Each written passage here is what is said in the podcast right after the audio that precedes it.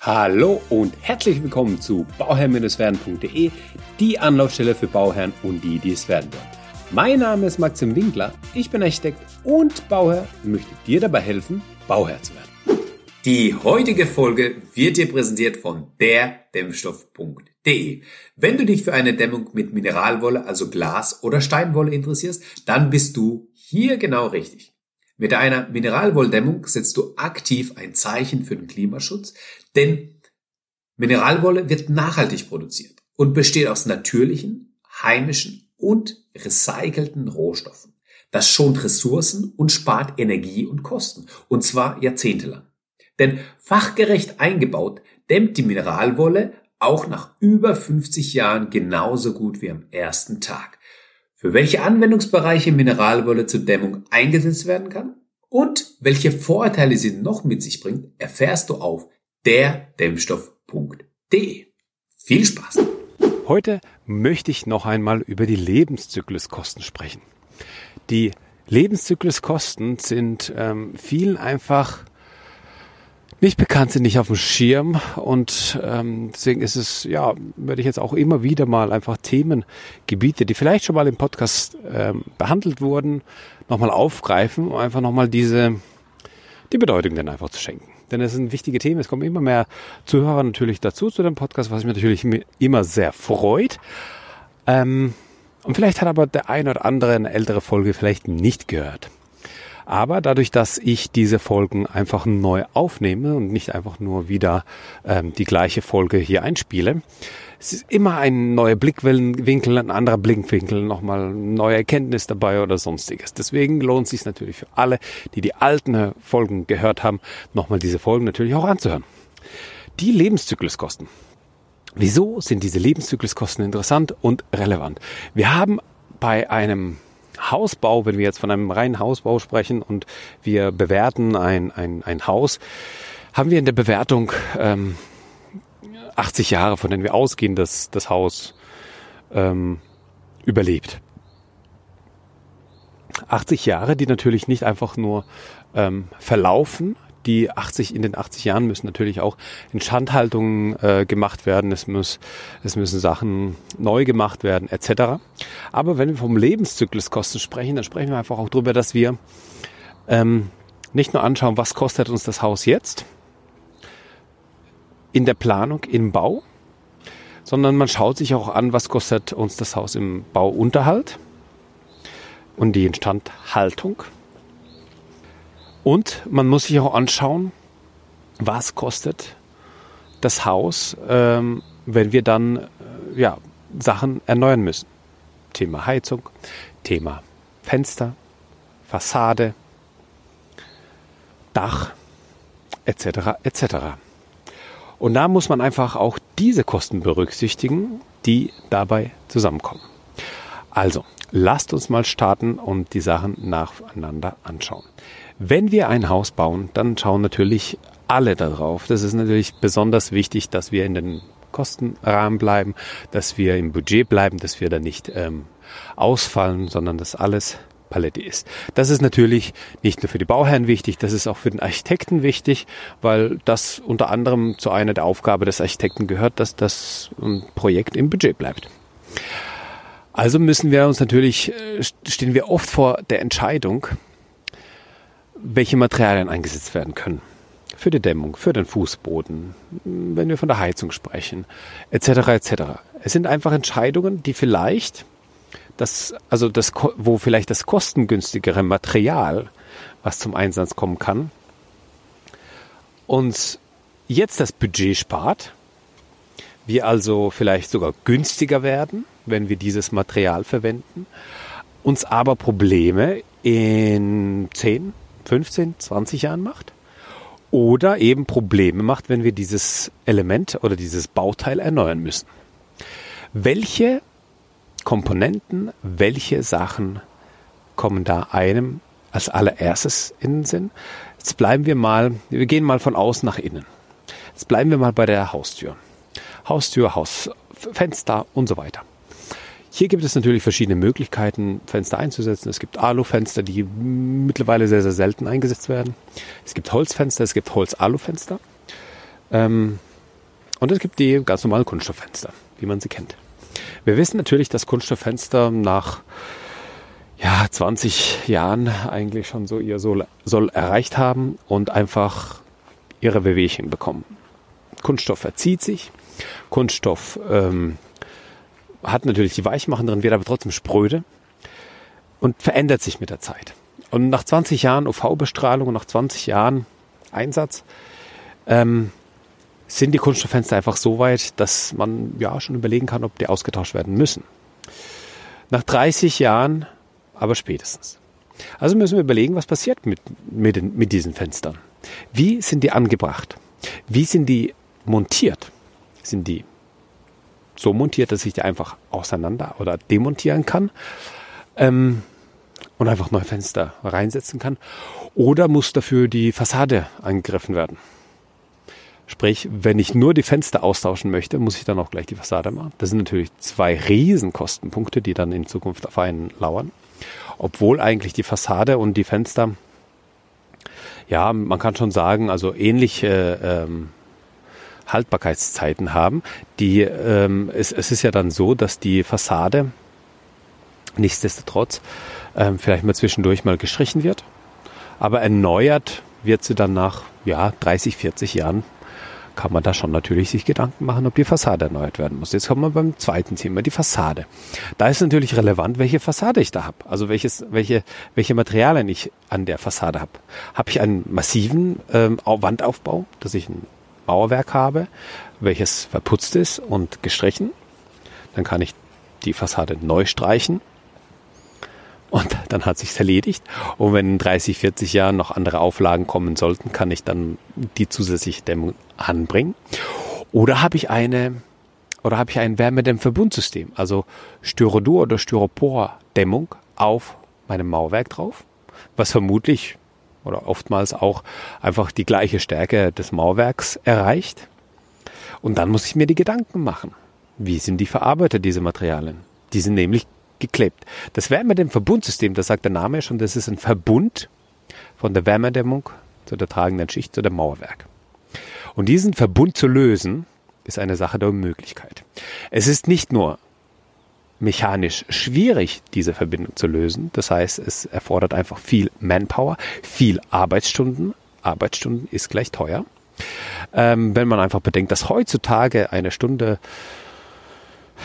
40 bis 50 Euro netto kostet, dann sind wir in 30 Jahren natürlich bei einem höheren Stundensatz, was die Handwerker anbelangt. Und will man dann tatsächlich das gewährleisten, dass ein Handwerker da ähm, tagelang, stundenweise da die, die Fassade ähm, abrubbelt, um danach eben eine neue Dämmung aufzubringen, weil die vorhandene Dämmung einfach nicht mehr standhaftig ist und äh, ja, ersetzt werden muss. Oder habe ich eine natürliche, Wolle, na, natürliche Dämmung drauf aus ähm, Mineralwolle, aus ähm, natürlichen Materialien, ja, Steinwolle, Glaswolle, Hanf, ähm, Holzfaserplatten etc., die ich einfach abnehmen kann. Diese Platten kann ich selbst demontieren und entsorgen. Dafür brauche ich keine Fachfirma. Also das ist ein Riesenfaktor der Zeitersparnis und ein Riesenfaktor in der Lebenszyklusbetrachtung. Denn das Interessante ist ja auch, dass eine sozusagen eine natürliche Dämmung, ein natürliches Dämmmaterial, ja. Deswegen ja auch der Werbepartner hier, das als kleiner Einschub, ähm, dass eine natürliche Dämmung deutlich höhere Vorteile bringt und es nicht bedeutet, dass die natürliche Dämmung unbedingt viel teurer ist. Natürlich kann es sein, ähm, dass die natürliche Dämmung ja vielleicht dann bei der, bei, bei, der, bei der gleichen Betrachtung, also sprich bei der gleichen Dämmstärke und der gleichen, dem gleichen Lambda-Wert, dass diese Dämmung ähm, vielleicht mal 5 bis 15 Prozent, in der Regel 10 Prozent vielleicht mal, teurer ist. Aber welche Wahnsinnskostenersparnis habe ich, wenn ich diese Dämmung in 30 oder 40 Jahren austauschen muss? Eine enorme, eine enorme. Der Wandaufbau muss natürlich betrachtet werden. Das, dafür habt ihr euren Architekten, der euch die, der mit euch die, den Wandaufbau plant, den Wandaufbau macht und ähm, mit euch das ganze Projekt natürlich angeht und euch da natürlich richtig unterstützt ist vielleicht ein anderer. Ja, also ich habe natürlich, brauche dann, wenn ich es verputzt haben möchte, brauche ich eine Trägerplatte etc. Ähm, ich kann es aber auch mit Plattendämmstoff, also mit nicht ich kann das natürlich auch mit Platten verkleiden, die Fassade, was auch sehr, sehr schön ist, was mir persönlich sehr, sehr gut gefällt. Oder es gibt dann andere Möglichkeiten. Aber das ist natürlich ein Thema, was bei den Lebenszykluskosten immer, immer wieder hervorkommt. Das Gleiche gilt dann für das Dach. Ähm, das Dach ist auch gedämmt. Es gibt verschiedene Arten, wie man das Dach dämmen kann. Es gibt eine Möglichkeit, das Dach inzudämmen, eine Aufsparendämmung zu machen und, und Zwischensparen und so weiter. Ähm, und, und eine Aufsparendämmung ist in der Regel, in der Regel auch eine ähm, Kunststoffdämmung, die da drauf kommt. Ja, also PUR, PIR, wie auch immer. Also auf jeden Fall Styrodur oder Styropor. Und dann kommt ähm, der Dachaufbau zustande. Das ist natürlich möglich. Ja, das ist machbar. Aber wieder das gleiche wie bei der Fassade der Lebenszyklusbetrachtung. Da habe ich mir vielleicht 10% eingespart, habe aber unverhältnismäßig hohe Kosten in 30 oder 40 Jahren, wenn ich das erneuern muss. Und eine Styrodur, Styropor, Dämmung ist auch, und das muss man wissen, ist auch deutlich ähm, schwächer, was, was, die, was die Alterung anbelangt.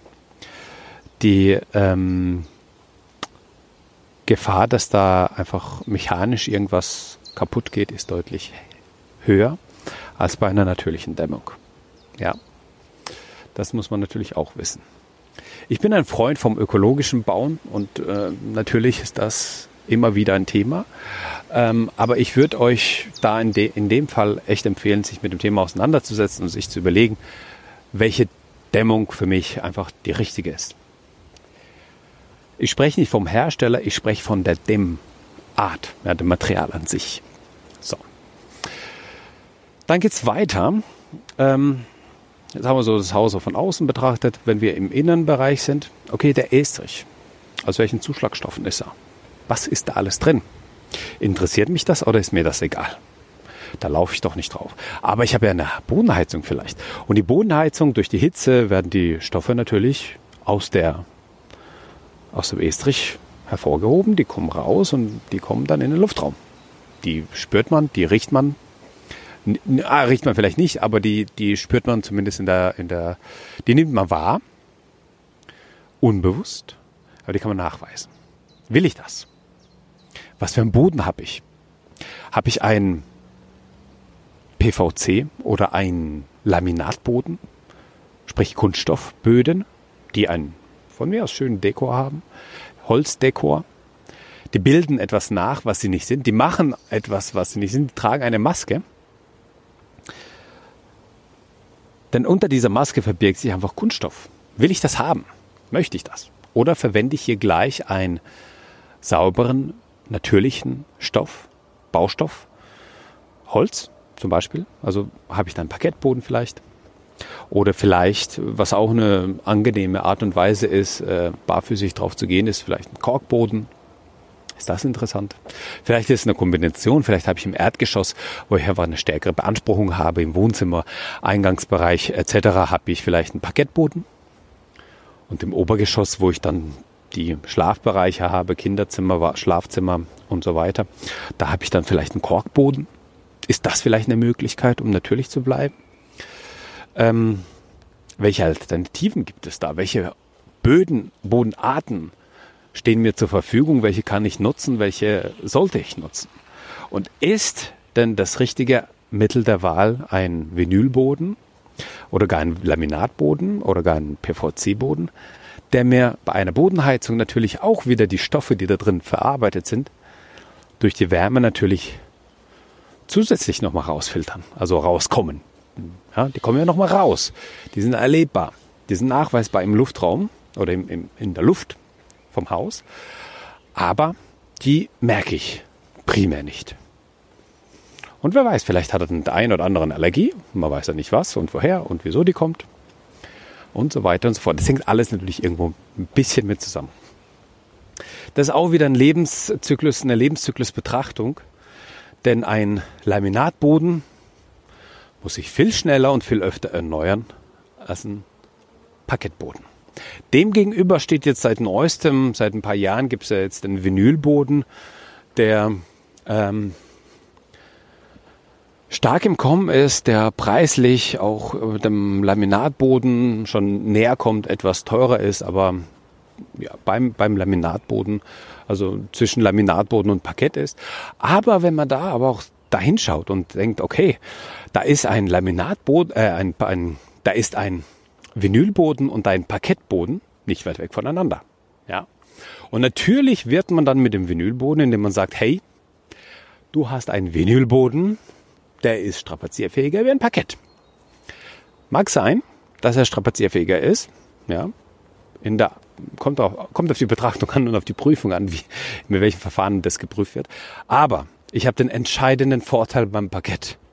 Ich kann den Parkettboden nach 10, 15 Jahren in der Regel, wenn wir bei normalen Hausnutzung sind, sind wir bei 15 bis 20 Jahren, kann ich den Parkettboden einmal abschleifen, versiegeln und dann ist er wie neu. Natürlich ist es Aufwand. Natürlich muss ich da Möbel verschieben, natürlich muss ich da den Raum freimachen, etc. Aber es ist kostengünstiger, als den Vinylboden rauszureißen, wegzuschmeißen, was dann eben einfach nur ja, Erdöl ist, was man wegschmeißt den rauszuschmeißen und dann neuen Vinylboden wieder reinzunehmen. Das ist eine, äh, erstens ist es für die Umwelt nicht gut, zweitens ist es für den Geldbeutel nicht gut und ähm, aufwendiger ist das bei allem Malen. Aufwendiger als ähm, den Parkettboden zu schleifen. Bei allem Male. Und das muss man natürlich auch berücksichtigen. Das ist wieder eine Lebenszykluskostenbetrachtung. Für was entscheide ich mich? spare ich mir hier auch wieder 10% ein oder zahle ich 10% vielleicht mehr. Oder nicht 10% mehr, sondern äh, vielleicht zahle ich auch das Gleiche. Wenn ich vor der Entscheidung stehe, Vinylboden oder Parkett, habe ich sogar vielleicht die gleichen Kosten, die ich mir anschauen muss. Und dann ist für mich zumindest die Entscheidung natürlich sehr leicht gefallen. Denn ein natürlicher Boden ist nicht nur wahre Poesie für deine Füße, sondern ja, es macht einfach Spaß, in einer natürlichen Umgebung zu leben. Wir alle sind nicht so, sind so scharf drauf, in ähm, Folie und Kunststoff umgeben zu sein. Wir alle sind lieber mit natürlichen Baustoffen umgeben. Oder Stoffen, ne? Elementen. Was haben wir noch? Wir haben noch das Heizsystem oder die Heizung, die wir uns auch nochmal betrachten können. Wie autark möchte ich leben, wohnen? Wie autark ist es mir wichtig? Wie wichtig ist mir diese Autarkie? Und was bin ich bereit für diese Autarkie zu zahlen? Es gibt verschiedene Systeme, wo man jetzt schon den Strom zum Beispiel speichern kann. Es ist noch teuer, es gibt dafür aber auch eine Förderung. Es gibt aber ähm,